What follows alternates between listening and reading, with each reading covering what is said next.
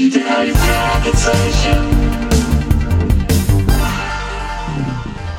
Haschemitenfürst, der Bobcast live erleben. Ja, das geht. Genau. Vor einem Jahr hätten wir niemals gedacht, dass unser Podcast so viel Resonanz findet und von den Bobcast-Fans so gefeiert wird. Und deswegen haben wir uns was überlegt. Genau. Wir haben uns gedacht, wir können den Bobcast auch mal live auf einer Bühne präsentieren, damit ihr uns sehen könnt und wir euch natürlich auch. Hautnah mit allem, was dazugehört. Und dabei sein könnt ihr am 7. Juni in Soest im Schlachthof. Oder am 8. Juni in Gelsenkirchen in der Kulturkirche Heiligkreuz. Und am 9. Juni in Münster in der Halle Münsterland. Drei Termine, dreimal Bobcast Live mit Kai Schwind und Andreas Fröhlich. Tickets kann man ab jetzt kaufen, entweder bei Eventim, einfach nach Hashimitenfürst der Bobcast Live suchen oder über die Seite, die wir euch hier in die Show Notes packen. Ja, da findet ihr auch nochmal alle Termine und Locations für den Bobcast Live. Eins sage ich euch, es wird auf jeden Fall legendär und sehr lustig.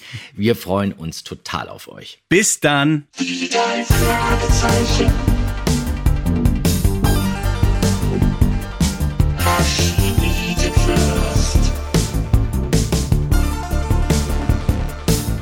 Das ist der Podcast mit Schwind und Andreas Fröhlich.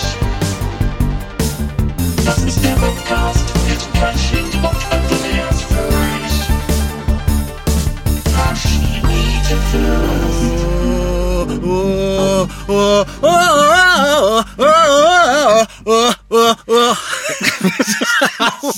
Das, das sah auf, dem- auf dem Papier war das eine bessere Idee. Hallo.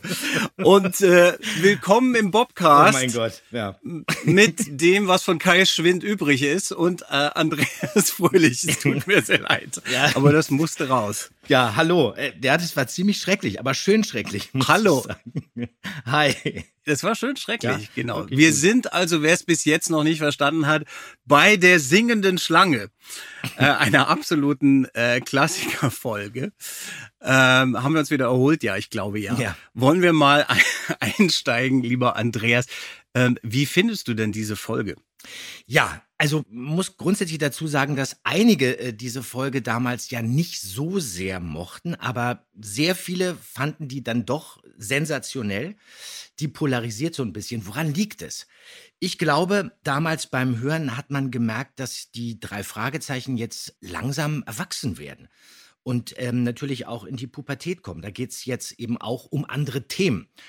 Und das merkst du auch beim Hören an den Elementen, mit denen jetzt hier diese Geschichte erzählt wird. Da haben wir es jetzt plötzlich zu tun mit äh, Trickbetrügerei, mit Schutzgelderpressung. Dann gibt es eine Sekte und es gibt sogar Bombenanschläge.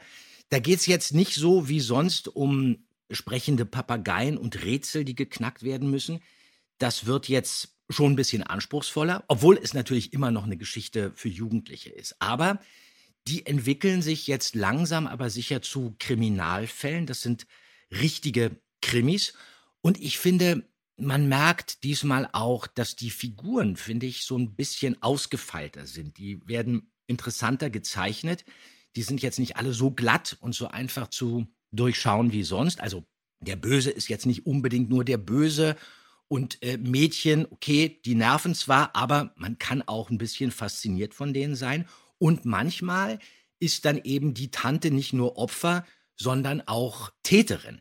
Und das ist neu, wenn alles nicht so vorhersehbar ist bei den drei Fragezeichen. Was mich aber so ein bisschen irritiert hat, muss ich sagen, und das war vielleicht auch der Grund, warum einige die Folge eventuell nicht so sehr mochten, ist die Tatsache, dass Peter und Bob in der Folge überhaupt nicht groß auftauchen. Die sind zwar immer dabei, aber großartig in Erscheinung treten die nicht. Ja. Also Peter kommentiert so ein paar Mal das Geschehen.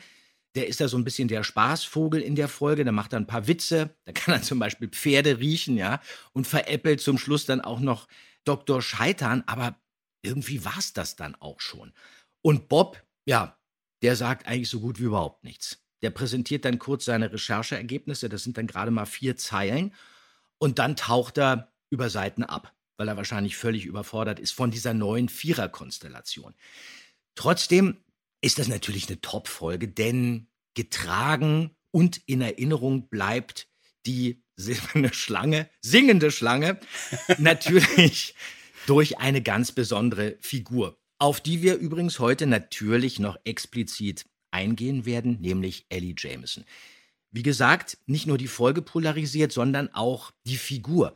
Aber sie ist natürlich das Zugpferd innerhalb der Geschichte. Die ist tough, die ist frech, die ist stur, die sagt ihre Meinung, die hat die Hosen an und dann übernimmt sie auch noch über sehr weite Strecken die Recherchearbeit, was Bob dann natürlich nicht so toll findet. Aber ich finde, Ellie Jameson adelt diese Folge total und da kommt unendlich viel Schwung rein. Und ich finde es eigentlich wirklich ein bisschen schade, dass sie insgesamt nur, ja, eigentlich ist sie wirklich nur dreimal aufgetaucht. Gut, mit dem dunklen Taipan viermal, aber Ja. die hätte wirklich öfter auftauchen Ja. sollen. Finde ich auch absolut. Das, das ist hier der Beweis, diese, diese Folge. Schön zusammengefasst, ich mag die auch sehr gerne, diese Folge, obwohl die so ein bisschen knirscht und knackt ab und zu. Das ist, Ist das so eine Kindheitsfolge von dir? Nee, es ist keine Kindheitsfolge von mir, aber als wir vor ein paar Jahren angefangen haben, am Taipan zu arbeiten, da habe ich mich nochmal ausführlich mit der Folge beschäftigt. Ja. Denn im Taipan tauchen ja mehrere Figuren aus der singenden Schlange wieder auf. Mhm. Ich mag total, dass die so ein großartig schräges, zentrales, akustisches Motiv hat, ja, Asmodis Gesang, den ich hier schön versaut habe. Und ich mag, dass Carrie sich hier thematisch mal mit dem Thema Okkultismus Seancen und auch so manipulierenden Gurus und sowas beschäftigt Ja, ja. Das ja, ist ja, ja. eigentlich eher so ein Motiv aus der romantischen Schauerliteratur, aber in den 60ern gab's da halt nochmal so eine Renaissance auch, wo man auch so Autoren wie Alistair Crawley und sowas neu entdeckt hat. Also so äh, Schriftsteller und Okkultisten, die dann auch so diese neureligiösen Bewegungen äh, in Amerika beeinflusst haben. Und apropos im amerikanischen Kontext, Ganz besonders in Kalifornien spielte Ja, das genau. eine große Rolle, ja. ja Richtig, Ja. und so Ende der 60er ist das natürlich auch immer die dunkle Seite der Hippie-Bewegung gewesen, ne? mit so Sachen wie der Manson-Bande und sowas. Und das muss Carrie natürlich auch bewusst äh, gewesen sein. Und wie du auch schon gesagt hast, ich finde, die Folge hat einfach ein paar tolle Frauenrollen. Da gibt's eine richtige Vielfalt. Ne? Ja. Man hat Tante Patricia, man Ja, hat Marie und natürlich Ellie Jamison. Und hier findet man schon so ein bisschen differenzierten weiblichen Blick, den Carrie hat auf die Figuren wieder. Und das macht die Folge einfach toll, finde ich. Also das ist ähm, sehr abwechslungsreich und war toll auch beim Wiederhören. Ja, was du auch gesagt hast, dass die Frauen hier auch doch ein bisschen im Vordergrund stehen. Ich bin jetzt mal im Netz auf so eine doch interessante Zahl gestoßen. Bis zur Hörspielfolge 71 liegt der Anteil der Sprecherinnen bei nur 14,9 Prozent. Siehst du mal. Das ist schon Hammer, ne? Mhm. Also heute ist das vielleicht ein bisschen anders, aber immer Ja. noch nicht so ähm, richtig ausgewogen. Ja. Soll ich mal den Klappentext vorlesen? ja natürlich. Dann mache ich das. Die drei Fragezeichen. Und die singende Schlange. Zugegeben, Mrs. Patricia Osborne ist eine etwas seltsame Dame. Nicht genug damit, dass sie rote Samtkleider als Schutzschild gegen die Gefahren des Lebens betrachtet und Spinnweben für hervorragende Heilmittel hält. Sie glaubt auch felsenfest, dass ein mit dem Messer allabendlich ums Bett gezogener Kreis sie vor nächtlichem Unheil schützt. Als sie aber auch noch einem finsteren Asmodi zu geheimen Zusammenkünften einlädt, bei denen ein grässlicher Singsang aus dem verschlossenen Zimmer dringt, da reicht es ihrer Nichte Ellie. Das Mädchen schaltet kurzentschlossen die drei Fragezeichen ein. Vermutet sie zu Recht, dass jemand die Leichtgläubigkeit ihrer Tante verbrecherisch ausnutzen will? Zusammen mit Justus, Bob und Peter folgt sie Asmodi, der in einem abgelegenen Haus merkwürdige Kultabende abhält. Sie schleichen sich ein und beobachten entsetzt, wie sich zwischen schwarz vermummten Gestalten im Kerzengeflacker einer fremdartigen Zeremonie plötzlich eine riesige Schlange zu winden scheint. Und diese Schlange lässt einen grausamen Gesang ertönen. Werden die drei Fragezeichen ihr Geheimnis enthüllen? Das ist die Frage. Ja, und das klingt ja schon mal äh, sehr spannend. Jetzt äh, The Mystery of the Singing Serpent, erzählt von M.V. Carey. Im Original ist das erschienen am 28. August 1972 als 17. Geschichte und auf Deutsch 1975 als 15. Abenteuer. Und das Hörspiel kam am 19.10.1981 heraus. Ganz schön ist ja, das habe ich rausgefunden, dass mittlerweile ein Teil des Briefwechsels zwischen MV Carey und Random House, also dem amerikanischen Originalverlag, im Netz veröffentlicht wurde. Ja, super. Und da ist es ganz interessant, dass man erfährt, da steht in einem Brief von MV Carey, den sie am 20. Februar 1971 an eine Verlagsmitarbeiterin geschrieben hat, dass die Geschichte ursprünglich nämlich ganz anders heißen sollte, nämlich The Mystery of the Ebony Angel. Aha. Das Geheimnis des Ebenholzengels. Interessant. Mhm. Was hätte das bedeutet? Ging es da ursprünglich gar nicht um Schlangensymbole, die dann als Drohung oder als Warnung verschickt wurden, sondern um Ja. Engel? Die Frage ist ja dann natürlich, was hat sich äh, MV Carey überlegt, was Asmodi dann heraufbeschwört Richtig. im Zwölferkreis, wenn die alle da zusammensitzen Mhm. in der ersten Fassung? Mhm. Dann kann es ja keine Schlange gewesen sein. Nee. Was, was ist da aufgetaucht? Mhm. Singender Weihnachtsschmuck? das ist Ein Weihrauch, im Weihrauchrausch, ein Engel, der dann Ja, aufgetaucht ist. Schlangen können es jetzt nicht mehr gewesen sein. Nee. Aber das finde ich eigentlich ganz interessant. Mhm. Ja, spannend. Ist dann aber relativ schnell geändert worden und hieß dann eben Singing Serpent. Ja.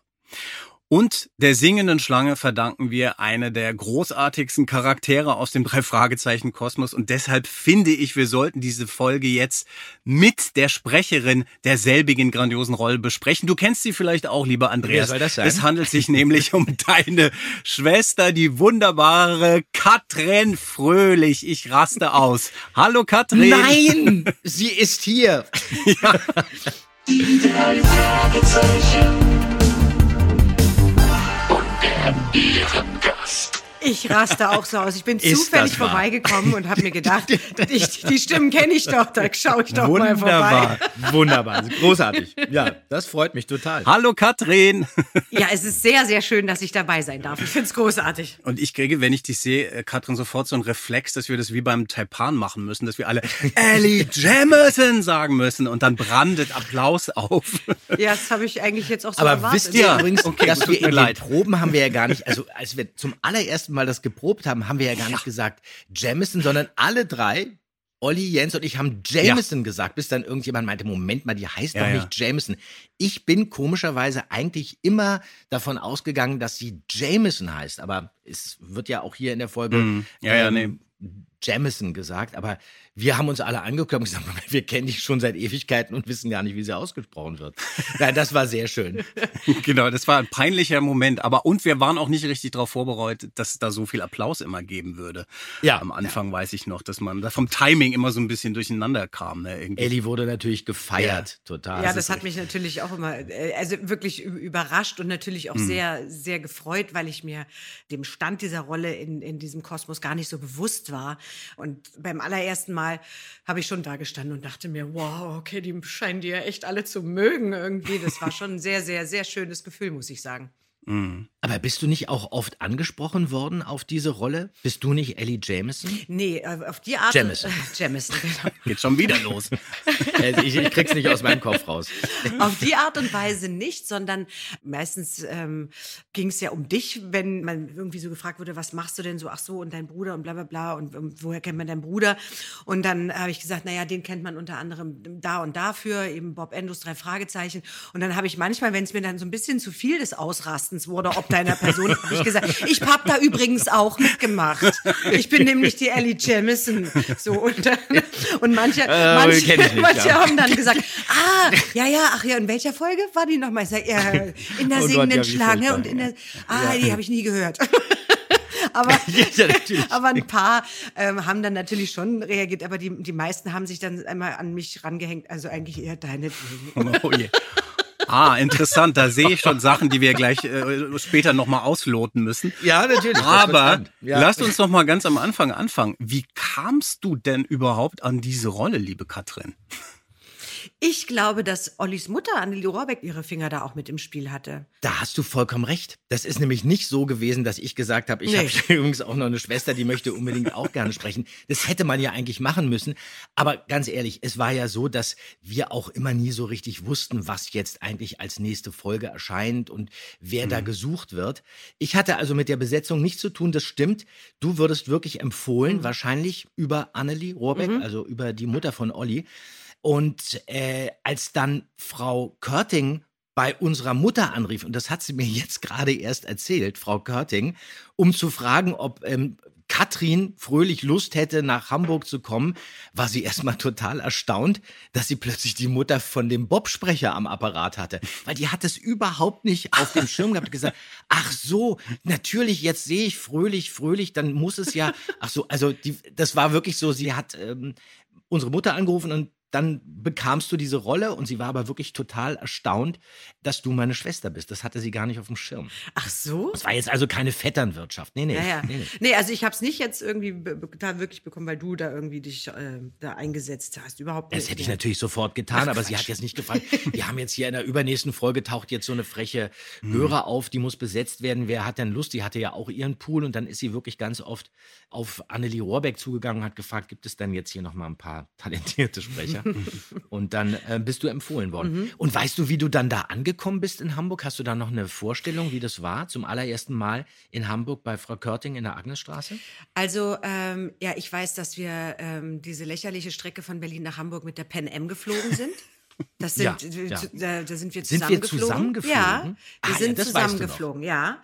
Ach, okay. ähm, weil das, glaube ich, das wollte ich unbedingt. Das war mir, glaube ich, ganz wichtig, dass ich das eben nicht allein mache. Weil wie alt war ich? Naja, zwölf. Ne, glaube ich, bei den Aufnahmen ungefähr muss ich zwölf gewesen sein. Und, äh, Mhm. Ja. und ich glaube, haben wir denn dann auch gleich die, die, die Silbermine dann auch gleich gemacht? Oder war das noch später? Das müssen wir, an- das haben wir, Das- nein, das haben wir an einem Das haben wir an einem gemacht. Wochenende gemacht, ne? Genau. Also und das deswegen, Geld gab es jetzt nicht, dass du zweimal äh, hin und her fliegst. Na, nee, eben. Und deswegen, das haben, das haben wir an einem Wochenende gemacht und ich weiß, dass ich von Ehrfurcht erfüllt war und von, also ich jetzt sehe ich die große Welt kommen, obwohl wir ja zu diesem Zeitpunkt auch schon in Amerika gemeinsam waren bei unserem Onkel. Also wir haben ja schon große Strecken gemeinsam als unbegleitete Kinder zurückgelegt, aber trotzdem war ich in dem Fall ja schon von Ehrfurcht erfüllt, weil es jetzt auch so eine Arbeit war. Es war, war, es war ein Job und die drei Fragezeichen, obwohl mir das ja damals noch gar nicht so bewusst war. Und ich glaube auch den Jungs noch gar nicht bei Folge, was ist das, 26, 25, 26, da war ja dieser Hype, glaube ich, in dem Sinne noch gar nicht so ausgebrochen, oder? Nein, Und nein. Ähm, deswegen war das einfach ein unfassbar tolles Abenteuer, da mit dem Bruder Hm. nach Hamburg zu fliegen und dann wurden wir da irgendwie abgeholt oder mit dem Taxi. Das weiß ich nicht mehr genau. Und dann sind wir in diese Villa und da habe ich dann erstmal kein Wort mehr rausgebracht, weil ich einfach völlig überwältigt war von diesem, von diesem Haus. Und dann war da dieses Studio, das habe ich noch genau vor Augen, wie das aussah. Und dann waren da eben Olli und Jens und ich kannte ja Olli schon vom Synchron auch, aber ähm, da hatte er gerade seine Punkerphase. Da hatte er einen Irokesen. Nee, nee, Doch, das musste, doch, nee, ich glaub, ziemlich sicher. Bist du sicher? Ja, ziemlich Ach, sicher, echt, dass ja? er da Ah, sein, ja. seinen Irokesen hatte, weil das war für mich also absolut der Grund, sofort total verliebt in ihn zu sein. Durch den Irokesen. Ja, Wow. weil er einfach so, Ach, äh, ja, ja, weil er einfach so, ne, das war irgendwie ein Grund, ein bisschen zu rebellieren, so vor pubertär, ne? Ich komme mit Ja. einem Punker nach Hause, ist ganz klar. Ähm, Ah, ja, naja, okay. so, es war so kindlich, ne? Aber das, ähm, und das Moment mal, ist das hier ein Scoop, den wir hier haben? Ihr wart aber dann nicht zusammen. Nein, Nee. ach, nein, nein. Nur, das wäre ja eine Aber Enthüllung. Katrin war in Olli immer ganz lange verliebt, Ja. muss man sagen. Das kann man Okay. jetzt auch mal so Ja, sagen. das habe ich Ja, Olli doch, auch ja. gesagt während der Tour. Ja, ja. Aber das, ähm, das, ist, das ist also alles, also ist alles auf den Tisch gekommen. Aber später bist du ja mit Peter zusammengekommen, mit Jens. Ja, das können Jens, wir jetzt auch mal Jens verraten. und ich werden äh, nächsten Monat heiraten. Okay, das haben Ist wir das schön. Und exklusiv werden im in Paris Podcast. Ja, ist, er weiß es noch nicht, aber ich denke, er wird sich sehr freuen. Er fährt ja jetzt hier. Das wird super. ja, Ähm, sag mal, Ja, genau. Katrin, habt ihr da, hast du dich überhaupt mit äh, Andreas auch mal ausgetauscht über die Arbeit vorher? Also was da so auf dich zukommt? Oder war das halt eine Rolle und dann guckt man mal ein bisschen zu, wie die anderen das machen? Oder habt ihr da auch drüber gesprochen, was da jetzt kommt, was dich da erwartet? Also wenn dann so, dass es nicht nachdrücklich in Erinnerung Mhm. geblieben ist, dann, also wahrscheinlich habe ich ihn so gefragt, wie läuft denn das ab? Und dann hat er mir das irgendwie so kurz mal erklärt irgendwie, aber auch jetzt nicht so, ähm, jetzt so, dass er mich da jetzt so besonders äh, liebevoll an die Hand genommen hat, sondern das war halt einfach so, ja, so und so sieht das aus und dann machen wir das und passt schon. So, weiß ich jetzt nicht, ich habe mir wahrscheinlich mein, mein Manuskript Ich hab mich- ich durchgelesen und das war's. du hast es dir durchgelesen im Gegensatz zu mir. Ja. Also ähm, das ist natürlich. aber ich habe mich natürlich gefreut, dass du dabei warst. Aber wir haben jetzt nicht zusammen da gesessen und haben dann Tage vorher den Text Nein, oder so. nein, nein, nein. Nee, nee, nee, nee. Nein, nein, ich habe höchstens so gefragt, ja, wie sieht denn das aus und wie ist Jens und so. Und ich war natürlich aufgeregt und Frau Körting und hm, hm, und so. Aber Megos Art, das war es auch schon damals eher so pragmatisch. Ja, das, das musst du ja gar keine Gedanken machen, es wird alles. Machst du einfach, setz dich dahin, machst du einfach. Und dann habe ich gedacht, na gut, setz ich mich dahin und dann mache ich es einfach. Aber das ist lustig, finde ich, eine schöne Vorstellung, dass das ganz im Gegensatz zu Ellie du eigentlich so ein bisschen verschüchtert da dann erstmal aufgeschlagen bist und äh, ein bisschen voller Ehrfurcht warst. Äh, ganz Ja, im Gegensatz zu Ellies ersten Auftritt, den wir doch jetzt eigentlich mal anhören könnten, finde ich. Ja, unbedingt. Denn da fällt sie gleich erstmal vom Pferd. Hallo Bob, hallo Peter. Wird Zeit, dass er endlich kommt. Achtung, Just, das Pferd! Au. Au! Bob, Just, die Kleine ist vom Pferd gefallen. Hoffentlich hat sie sich nichts gebrochen, Peter. Alles in Ordnung? Oh, dein Knie blutet. Rührt mich nicht an. Hoppla, jetzt ja richtig den Atem verschlagen. Weißt du nicht, dass Pferde im Straßenverkehr Vorrang haben, Dicker? Der heißt nicht Dicker, sondern Justus. Tut mir leid, ich hab dich nicht gesehen. Also wenn sich mein Pferd durch eure Schuld verletzt Ich glaube nicht, dass das Pferd irgendwie zu Schaden gekommen ist. Brav, Queenie, brav. Haben sie dich erschreckt? Justus, ist was passiert? Sie haben mein Pferd scheu gemacht. Es war keine Absicht. Ähm, Justus, geh zu Onkel Titus und sag ihm, er soll mit dem Auto herkommen. Ich kann allein nach Hause gehen. Los, Justus, den Lieferwagen. Und Peter, du führst das Pferd am Zügel. Beißt es? Ach, auf keinen Fall. Pferde beißen nicht. Sie keilen aus. Na dann viel Spaß. Aber äh, da muss man ja, ich muss ja auch mal kurz darauf eingehen, wie unfassbar ich nuschel, ne? Wie, wie, wie undeutlich mein erster Satz ist. Und das ist geschuldet der absoluten Aufregung. Ja. Ich finde überhaupt Ja. nicht, dass du nuschelst. Ich finde, du machst so das super. Undeutlich. Also wirklich, das ist so, der ist so undeutlich. Und das ist einfach, weil ich so aufgeregt war und ich das ganz schnell über die Lippen bringen wollte. Ich, Ach so, aber da ist Ja. so ein, Au- das ist so authentisch und dann noch so ein leichter Berliner drin. Ich, dieses Schnoddere, ich finde, das ist Ellie setzt die Marke sofort, wie du das machst. Das ist großartig. Ja, und du spielst Ja. mich total an die Wand, obwohl ich ja in der Folge wirklich nicht so viel zu sagen habe. Aber ich, ich war wirklich, ich weiß noch, du hast da losgelegt und ich merkte, ich war total stolz. Dachte ich, Mann, jetzt zeigt sie es erstmal den Jungs, wie Familie Fröhlich nämlich loslegen kann. Und das fand ich, das fand ich, also das hat mir auch wirklich gefallen. Ganz ehrlich, Ja. ich muss sagen, dieses, du bist ja total authentisch. Ja. Du bist ja, wirklich total echt. Das ist ja jetzt nicht irgendwie so ein gemachtes, äh, mit so einer Lidl-Stimme, Nee. äh, äh, äh, sondern du bist wirklich total echt, du bist äh, schnoddrig und du bist auch den Jungs total ebenbürtig. Was ich mich die ganze Zeit gefragt habe, ich habe immer gedacht, naja, Ellie Jameson, die ist eben drei, vier Jahre jünger als die drei Fragezeichen, aber das stimmt überhaupt nicht. Ellie Jameson wird beschrieben als gleichaltrig, das ist obwohl es wird gesagt, ein kleines Mädchen, aber das ist wahrscheinlich eher von der Körpergröße her. Da besitzt du eben diese Schimmelstute namens Indian Queen. Okay, das sagst du vielleicht ein bisschen schnell, dass man es nicht ganz versteht, aber sonst äh, ist das alles wunderbar. Die wohnt äh, drei Straßen weiter vom Schrottplatz entfernt in einer Villa ihrer Eltern. Die hat braune Augen, langes braunes Haar, kommt im Herbst ins Internat und stammt, das wusste ich zum Beispiel auch nicht, aus einer der reichsten Familien in Rocky Beach. Aber sie ist genauso alt wie die drei Fragezeichen. Dann, ähm, und warum ist sie dann mit denen nicht auf einer Schule? Warum kennen die, die- sich nicht vorher richtig gut? Die kennen sich schon. Das wird bloß, das, die kennen sich, aber die haben nicht unbedingt jetzt viel Kontakt, weil sie natürlich ein Mädchen ist. Und die drei Jungs sind eben wirklich nur für sich, die nehmen nichts anderes wahr als wirklich nur ihren Detektivclub. Aber du bist da auf jeden Fall, gehst du da ein und aus. Die Frage nochmal, Katrin, wo du jetzt sagst, ah, wie undeutlich ich war und so und das Schnodderige, was wir eigentlich so toll fanden. Wie habt ihr das denn besprochen? Gab es da ein Gespräch überhaupt, wie du die anlegen sollst, was die für eine Grundhaltung hat? Ein bisschen was kommt natürlich aus dem Text, aber was du da für ein Feuer reinpackst, finde ich, das ist, äh, hast du das intuitiv dann gemacht oder wie funktionierte das? Ja, ich glaube eher äh, intuitiv. Also klar, Frau Kötting hat bestimmt irgendwas so gesagt, aber nicht viel. Ich glaube, das war nicht so. Ähm, Frech soll's sein. ja, Und Aufnahme. Genau, das war nicht so ihre Art. Genau.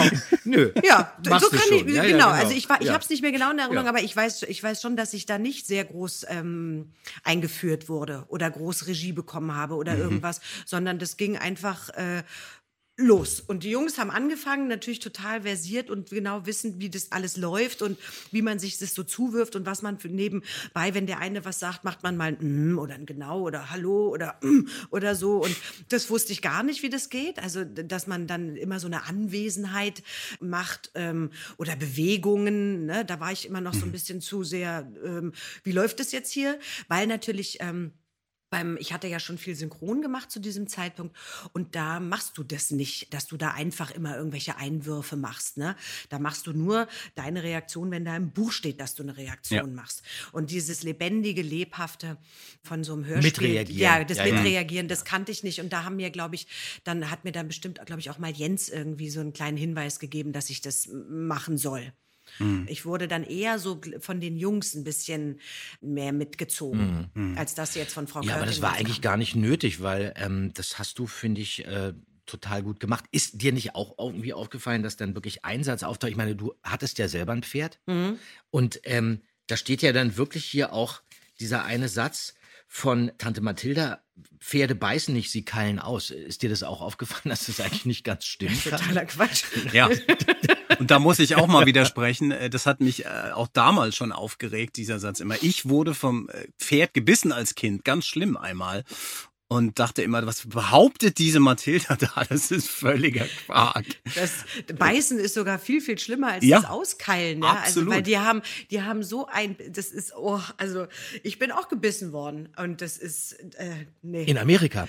In Amerika, aber auch von anderen Pferden. Also ich war, war ja, hatte ja viel mit Ja. Pferden zu tun und auch, ähm, also meine, meine Jule hat mich nie gebissen, aber andere schon. Ja, wenn da, wenn du da was falsch machst. Und dann äh, mach ganz kurz mal, haben wir auch schon mal drüber gesprochen, Onkel Klaus in Amerika, den hat doch sogar äh, ein Pferd äh, die Nase die abgebissen. Nase abgebissen. Was?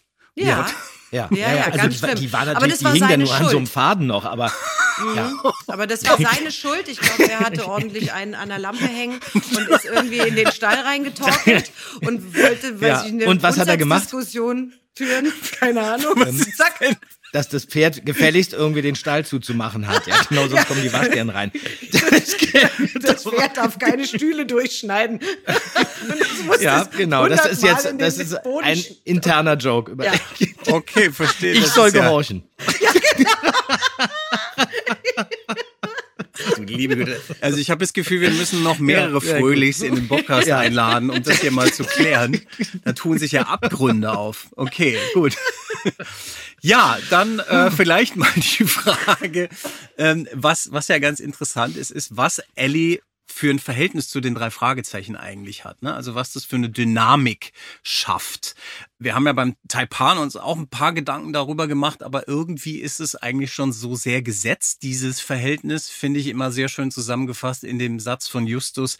Entweder sie ist unheimlich gescheit oder total verrückt oder vielleicht auch beides zusammen. Äh, Und ich finde, das ist so wirklich äh, die Essenz von Ellie Jemison. Ist es auch was, was sich dann noch ergeben hat während den Folgen so oder habt ihr da selbst auch, also hat sich da was Privates eingeschlichen, auch vielleicht, hier kommt jetzt die kleine Schwester äh, vom Fröhlich und ist dabei. Ähm, habt ihr euch darüber Gedanken gemacht, über dieses Verhältnis zwischen den Vieren? Ich habe das immer nicht so verstanden, warum, also vor allen Dingen dann auch in der nächsten Folge, warum dann, dann nachdem wir ja so erfolgreich ne, diesen Fall gelöst haben, die Schlange, und ähm, ich ja schließlich auch in allerhöchster Gefahr war am Ende dieser Folge, und darf man ja auch nicht vergessen, und dann der Anfang der nächsten Folge, dass ich dann also mit so gerümpften Nasen empfangen werde und oh, jetzt kommt die wieder, na hoffen, Gott sei Dank ist sie bald weg. Da muss ich schon sagen, wo ich sage, Moment mal, was habe ich euch eigentlich getan, ihr Pfeifen? Also ich fand das immer so ein bisschen komisch. Auch wenn ich das heute ähm, so höre in den Folgen, denke ich mir, warum eigentlich? Ne? Aber ich glaube, mh, na, das war halt so eine, diese Dynamik, die damals, glaube ich, entstanden ist, ist dann einfach so diese, in dem Alter, diese typische, wenn du dich magst, dann frotzelst du dich halt eher an. Ne? Da bist du eher noch ein Ticken gemeiner vielleicht und so lässt einen doofen Spruch los, als dass du die Wahrheit sagst. Und ich glaube, das ist so, ja, das ist, glaube ich, der Gedanke dahinter bei denen. Und das hat sich so, so entwickelt. Es hat auch was Flirtiges ein bisschen so, in, in, auf eine unschuldige Art natürlich noch. Ja. Ne? Ja. Ja. Okay.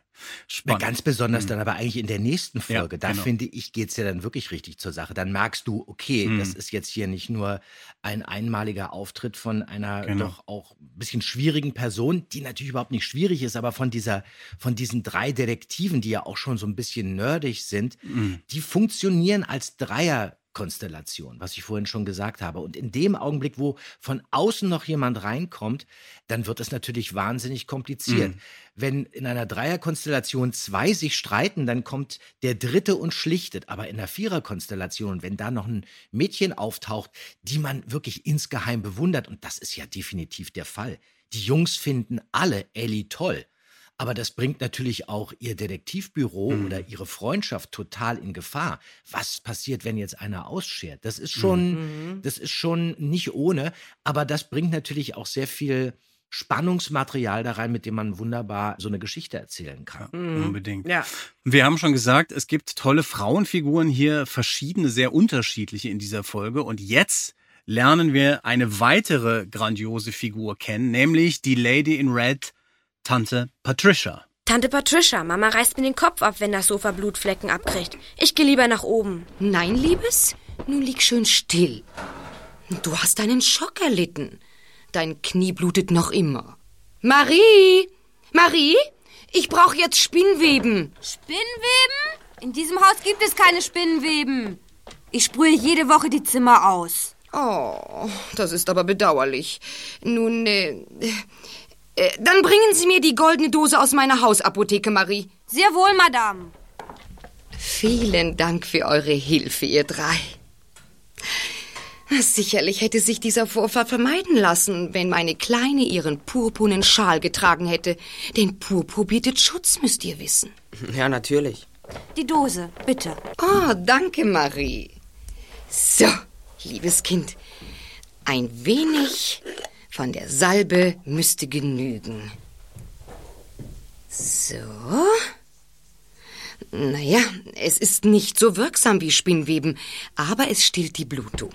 Ja, Tante Patricia, auch nicht so leicht auszusprechen, dieser Name, konntest du aber eigentlich immer ganz gut, Katrin, weil du warst ja bei den Waltons auch Elizabeth. Moment. Den, den Namen kann man ja auch immer ganz äh, Ja. schwer aussprechen, Und es oder? ist eben nicht Elizabeth, sondern es ist Elizabeth. Elizabeth. Elizabeth. Und die meisten machen ja immer den Fehler, dass sie Beth. Eliza- Elizabeth machen, dass sie Ja. zwei TH machen. Aber auch bei Tante Patricia bin ich auch mehrfach Patricia. gescheitert, wie wir gehört haben. Aber man merkt es fast gar nicht so. Ich musste das zum Glück niemals sagen. Das ist auf jeden Fall Barbara Focke.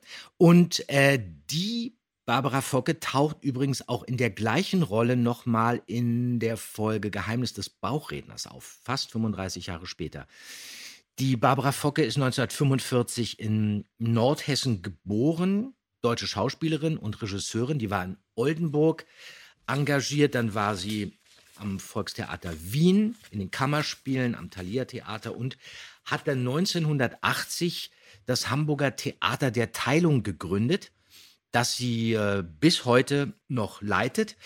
Stand auch vor der Kamera, hat zum Beispiel in Ime und Jaguar 1999 mitgespielt, Kebab Connection am Tag, als Bobby Ewing starb. Komischer Titel irgendwie, aber irgendwie klingelt es da bei mir und hat in unzähligen Fernsehserien mitgespielt. Also Bulle von Tölz, Soko, In aller Freundschaft und Bettys ähm, Diagnose.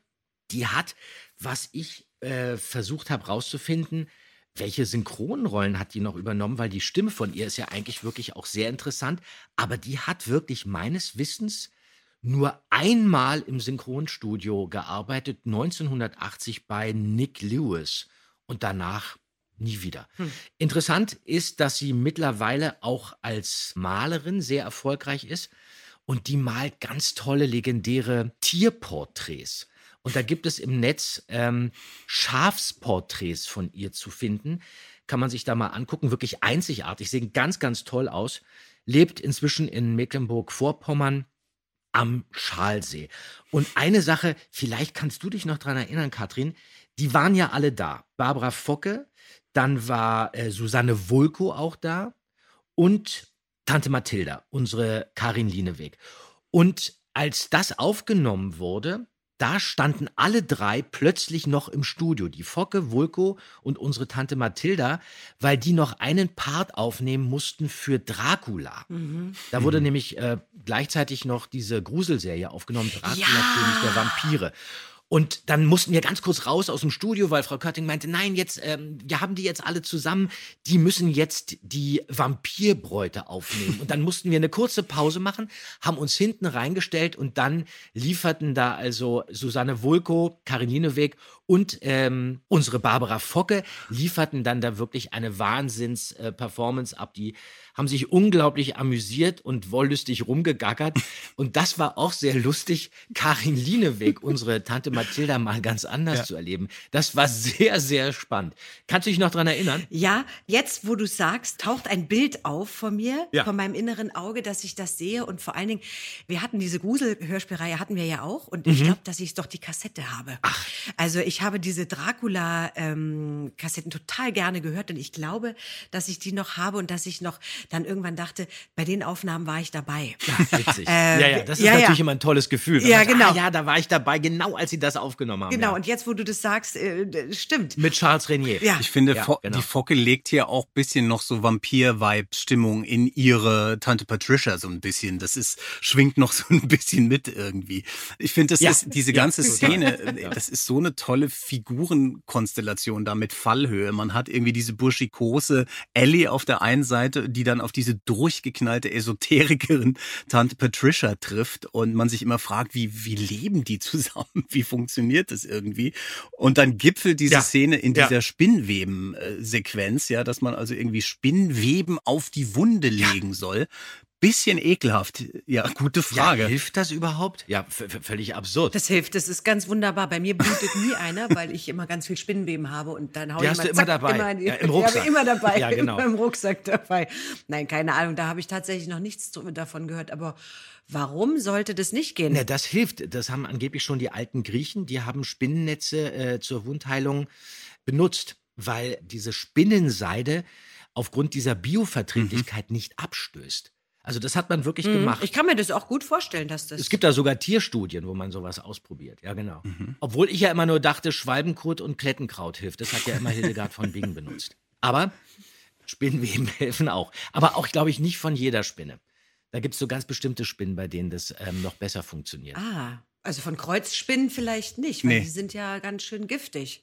Ich werde mich da mal schlau machen. Mach das mal ja, und und mich dann werde würde- ich euch das berichten. Mich würde sehr interessieren, hilft das auch gegen abgebissene Nasen? Äh, bei Onkel?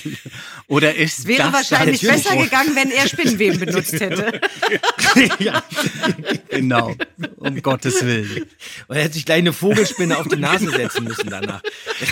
Es, es wird immer, immer schlimmer hier. Okay, gut. Gott, Auf jeden. Fall. Wir lernen äh, Tante Patricia kennen und kriegen so einen Einblick in dieses Zuhause von Ellie. Also es ist, sie ist ja, wohnt ja nicht bei ihren Eltern da, sondern bei Tante Patricia, die dann von Asmodi spricht, diesen merkwürdigen Menschen, der es ihr sehr angetan hat. Der wird am Anfang immer erstmal nur erwähnt. Man kriegt nicht so richtig mit, wer das eigentlich ist, nur dass er blass ist und strange.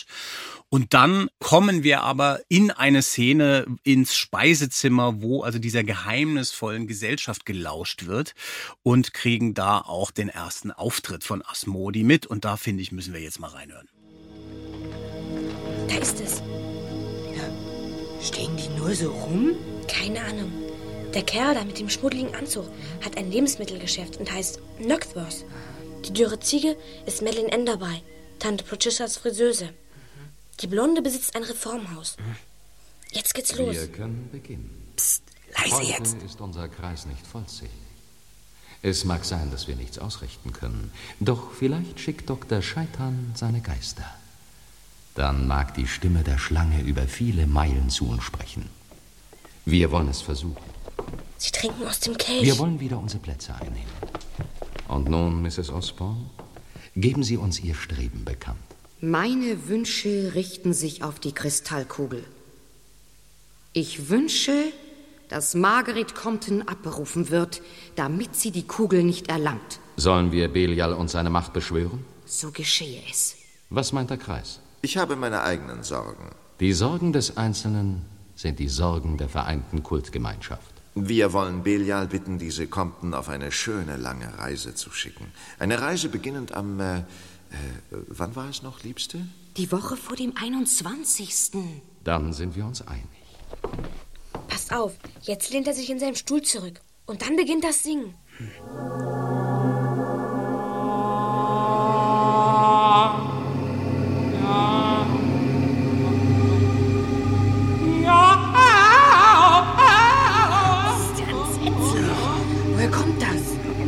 Keine Ahnung. Asmodi bewegt die Lippen nicht. Also wir verschwinden. Ja, die Lanze auch. Jetzt verstehe ich, dass euch die Haushaltshilfen weglaufen.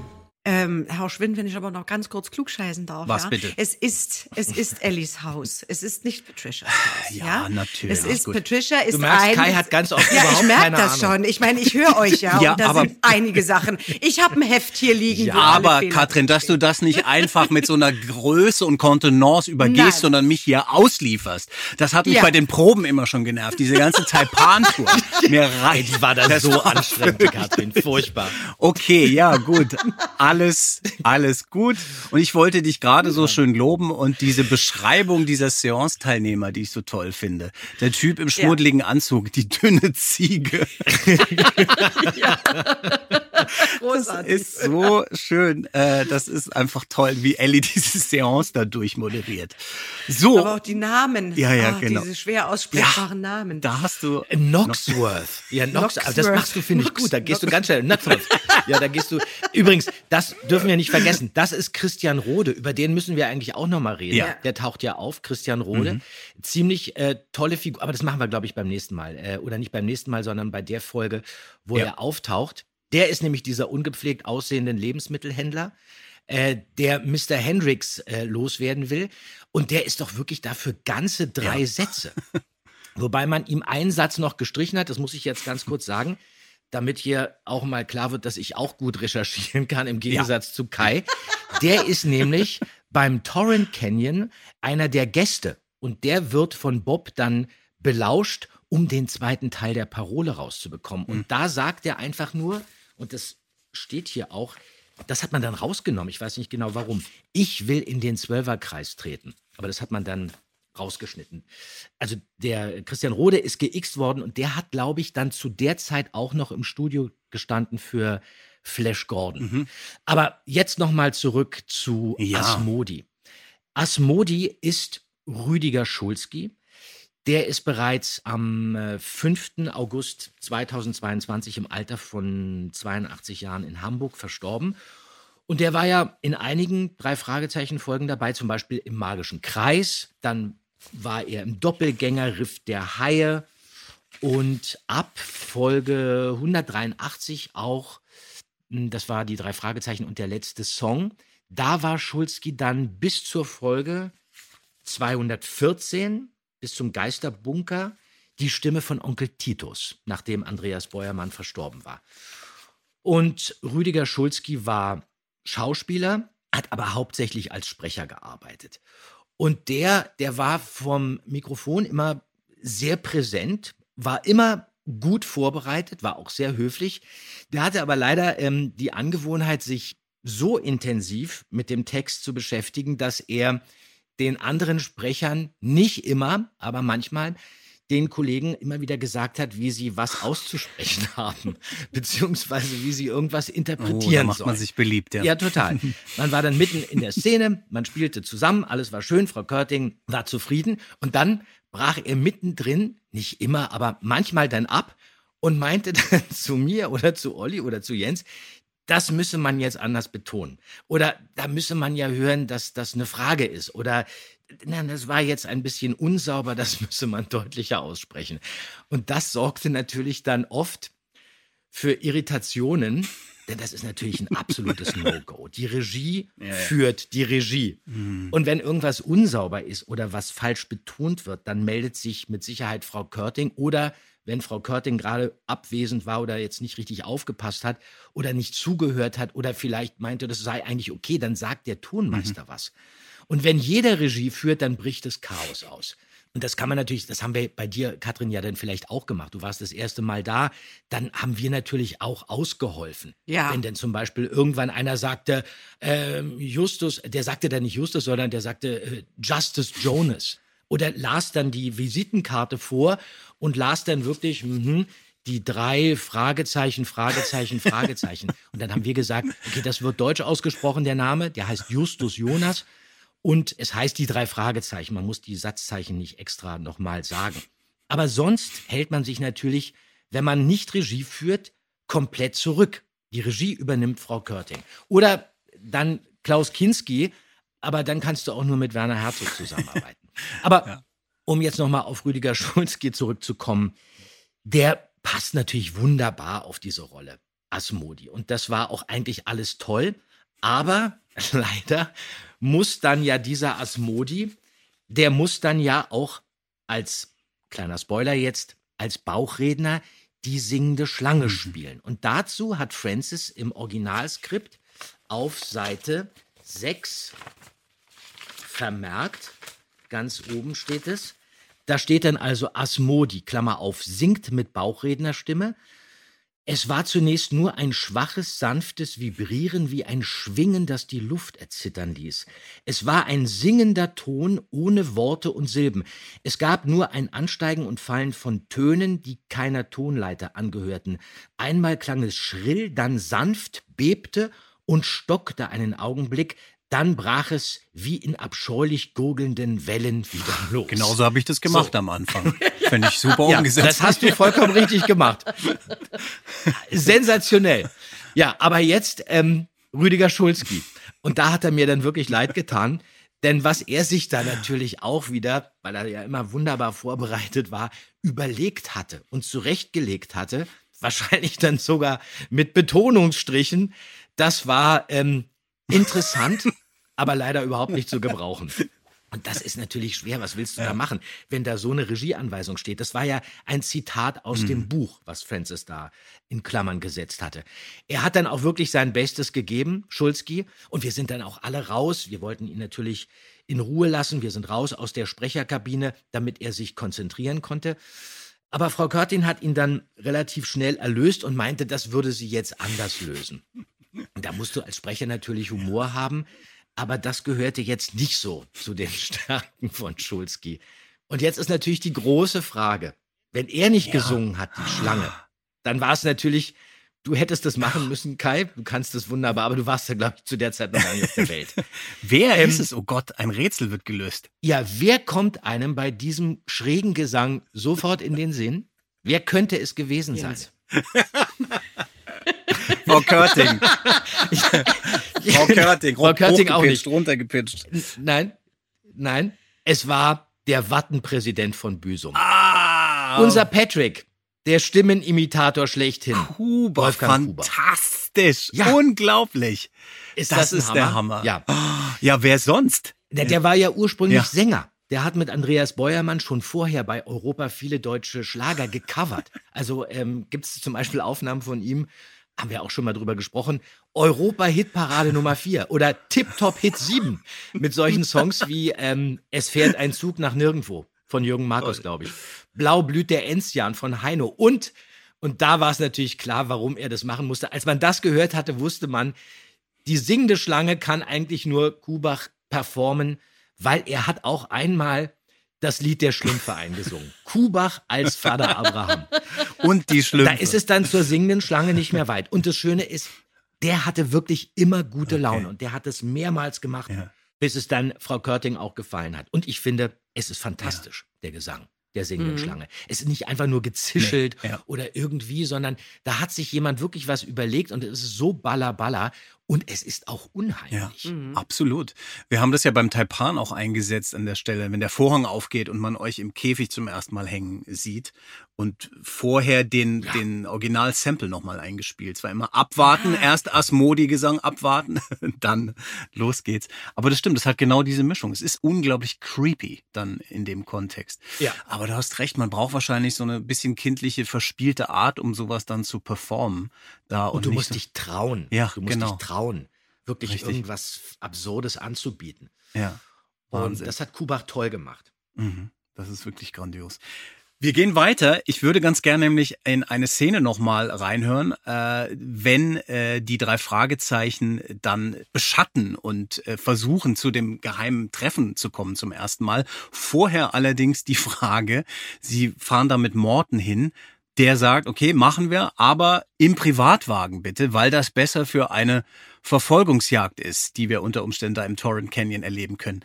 Das war auch so ein kleiner Showstopper. Der Privatwagen von Morton. Was ist denn das mit der? Ja, ja was hat der für ein, was fährt der privat? Ein Käfer? Porsche? Ja, der, der, der, muss ja dann irgendwas Irgendwas krass. Passendes haben für eine Verfolgungsjagd. Ein Aston sowas. Martin sehe ich da vor mir oder sowas. Ja, vielleicht sogar besser. Ja, okay. Nee, aber das fand ich sehr schön, dass das mal so einmal erwähnt wird. Meines Erachtens kommt das auch nie wieder irgendwann später. Es ist immer nur der Rolls Royce dann. Mhm. Aber an Ja, dieser Stelle ja, Äh, war es dann.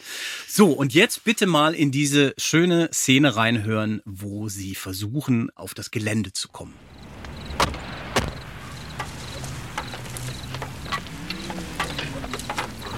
Sollen wir uns mit dem Telefon melden? Das Tor ist abgesperrt. Ich versuch's mal. Seid leise. Hm.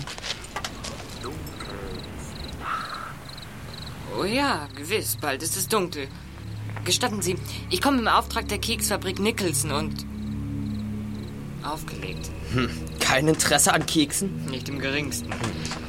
Wie der sich gemeldet hat. Also total übergeschnappt. Dunkel ist die Nacht, hat er gesagt. Der erste Teil einer Erkennungsparole. Wenn wir dem Kult angehörten, wüssten wir, was darauf zu antworten ist. Seht euch dieses Haus mal an. Man kann es am Ende der Zufahrt gerade eben noch erkennen. Nirgendwo brennt Licht. An der Straße parken elf Autos. In einem Auto waren zwei Personen. Also sind mindestens zwölf Leute im Haus. Was tun die da? Irgendein Licht müsste man doch sehen. Vielleicht haben sie Kerzen angezündet. Die scheinen noch nicht durch die Vorhänge durch. Hm. Wenn wir hier herumstehen, erfahren wir gar nichts. Ich bin dafür, dass wir über die Mauer klettern. Los, Peter. Du steigst auf meinen Rücken. Und dann kommst du auf die Mauer. Bob und mir hilfst du dann hoch. Du hast einen Vogel. Hm. Aber ich muss wohl. Los, Peter. Wie lange soll ich noch warten? So gut, pass auf. So, auf deinem Rücken bin ich. Jetzt aufrichten. Gut, Peter, das langt. Auf die Mauer rauf. Ich bin ja schon oben. Eine Alarmglocke. Komm wieder runter. Spring! Hilfe! Er ist von der Mauer gefallen. Zur falschen Seite hin. Jetzt machen sie aber Licht. Sogar mit Scheinwerfern. Kleiner Schnüffler. Was hast du hier verloren? Peter! Peter, hast du ihn gefunden? Wer ist da? Komm, Bob, schnell zum Tor. Was hast du denn vor? Verzeihen Sie, haben Sie ihn gesehen? Wen gesehen? Den Kater. Wenn ich ihn nicht finde, geht's mir schlecht. Er ist ein echter Siam-Kater und meine Mutter weiß noch nicht, dass er durchgebrannt ist. Ich habe gesehen, wie er über die Mauer geklettert ist. Pech gehabt. Ja, hier finde ich, ist jede Menge los. Äh, Zum Beispiel diese berühmten Europaschritte gleich am Anfang, diese ganz bekannte Schrittfolge, die ja auch immer wieder kommt. Das würde mich auch mal interessieren. Da müssen wir mal Frau Körting fragen, wer die ursprünglich mal aufgenommen hat. Das sind ja so ganz besondere Absätze auf so Platten, glaube ich, die irgendwie Ja, mehrmals hintereinander Die gelegt ganz werden. oft auftauchen. Ganz oft, Ja. immer wieder. Ja. Und dann sehr schön von Jens hier gespielt. Der Hilfeschrei, er fällt auf die falsche Seite der Mauer. Und dann ein Kurzauftritt von Wolfgang Carven als Mann am Grundstück. Und dann dieser, ja, auch wieder tolle Justus-Bluff, der sich die Geschichte mit dem Kater einfallen lässt. Ja, und wirklich auch ganz spontan. Also das Mhm, ist auch nicht so, ja. dass er irgendwie stottert und Nee. sich das in dem Augenblick einfallen lässt, sondern selbst du als Hörer bist kurz platt, weil du denkst, was macht er jetzt? Was, was redet er da? Und da ist er unglaublich geistesgegenwärtig und findet wirklich ähm, jetzt den Trick, wie sie das kaschieren können, dass sie eigentlich auf dieses Gelände steigen wollten. Ja, Genau. das fand ich auch gut. Und das war als Kind halt auch immer toll, ne? Diese Schlagfertigkeit von Justus Ja. Jonas, die, der, der es mit allen möglichen Unmittelbar, ja. Erwachsenen aufnimmt. Äh, So, so wollte man auch irgendwie immer sein. Das finde ich ganz toll. Das Gespenst von Dr. Scheitern geistert ja schon durch die ganze Folge, aber dann zum Ende hin treffen wir ihn endlich persönlich und in diese Szene müssen wir jetzt auch noch mal reinhören. Die Kultgemeinschaft ist Es versammelt. geht los. Da ist ein Vorhang. Man kann durch den Schlitz sehen. Zwölf Personen sitzen am Tisch. Da kommt noch jemand. Sind das denn noch nicht Dr. alle? Scheitern. Mann, Belial, erhöre uns. Belial, schenke uns seine Gunst. Moloch, Roller. Erhöre uns. Erhöre uns, Belial. Tante Patricia heult gleich. Schenke uns seine Sie Gunst. zünden ein Holzkohlefeuer an. Abaddon und Elis, schaut auf uns herab. Belial, erhöre uns. Sende die Kraft der Schlange, dass sie uns schütze. Nimm vor uns Gestalt an. Lass uns deine Stimme hören. Der wunderbare Lutz Mackenzie, er kann ja alles spielen, finde ich. Wir haben ihn schon ausführlich gefeiert. Ja. Hier als Scheitern auch wieder toll.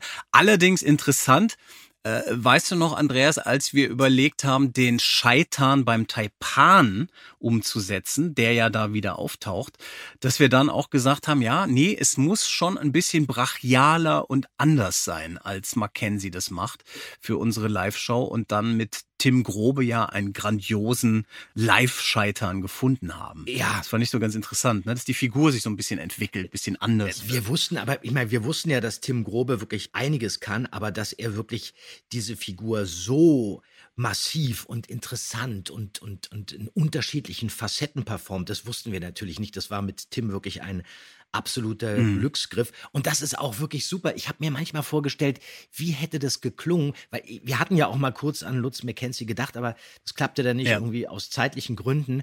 Ähm, wie wäre das jetzt mit Lutz äh, gewesen? Es wäre natürlich schön, wenn man den Original Scheitern dabei gehabt hätte, neben Ellie Jameson dann eben wirklich noch eine Originalbesetzung.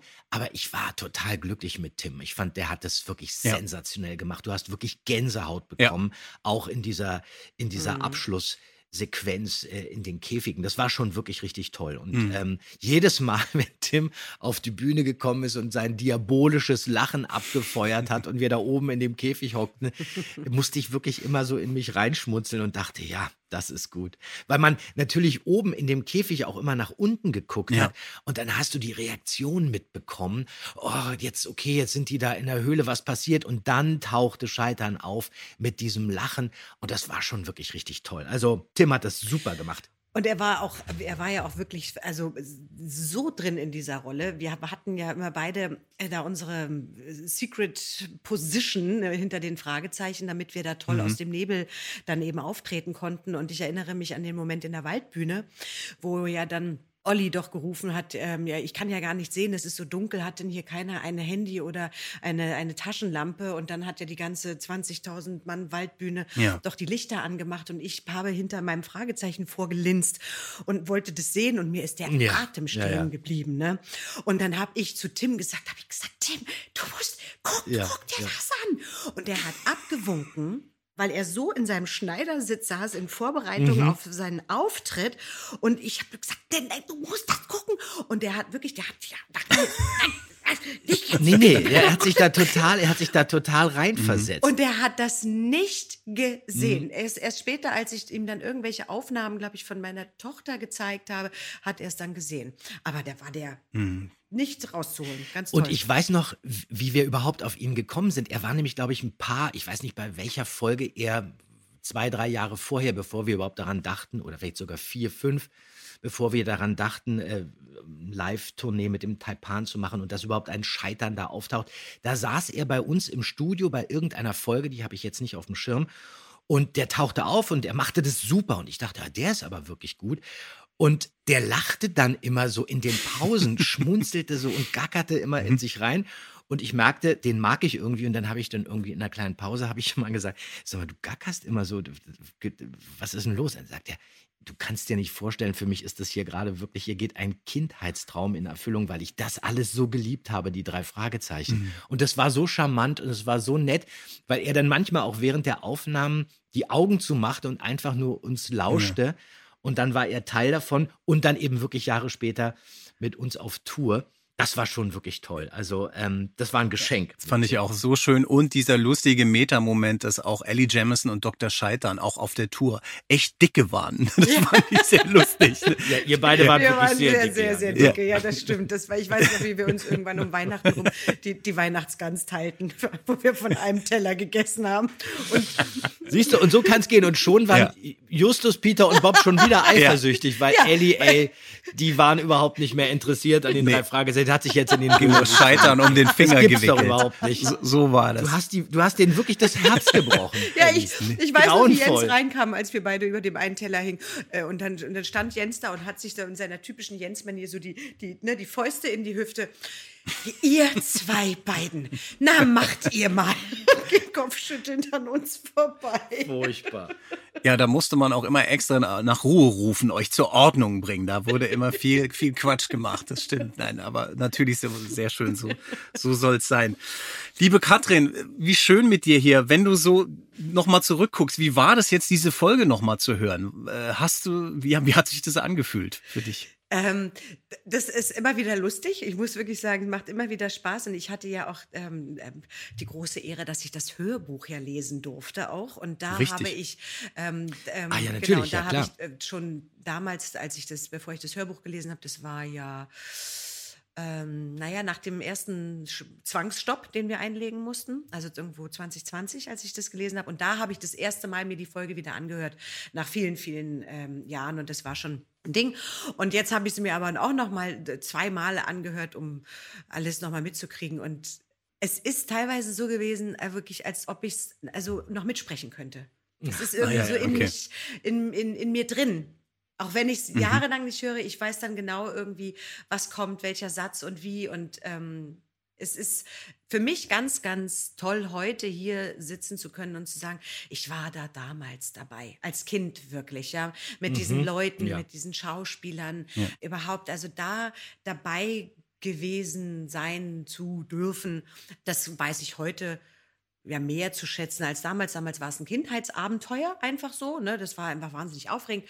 Aber heute ist es schon was, ähm, ist was ganz Besonderes. Und da bin ich auch für mich selber so stolz drauf, dass ich da dabei war, weil es wirklich einfach was Besonderes ist. Und auch auf der Tour und, und alles, da so, so ein Teil von den drei Fragezeichen zu sein, ist schon geil.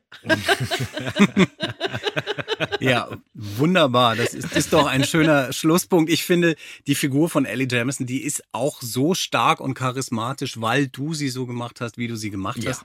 Und ich hätte mir da eigentlich fast wie so eine Spin-off-Serie vorstellen können. Also Ellie Jamison ermittelt äh, in Konkurrenz zu den Fragezeichen. Das wäre interessant. Die gab's nicht, diese Serie, aber wir treffen Ellie gleich wieder in der nächsten Folge in der Silbermine und das wird natürlich auch der nächste Bobcast. Katrin, so schön, dass du dabei warst und Danke. macht's gut, ihr Lieben. Ciao. Tschüss. Ciao. Tschüss.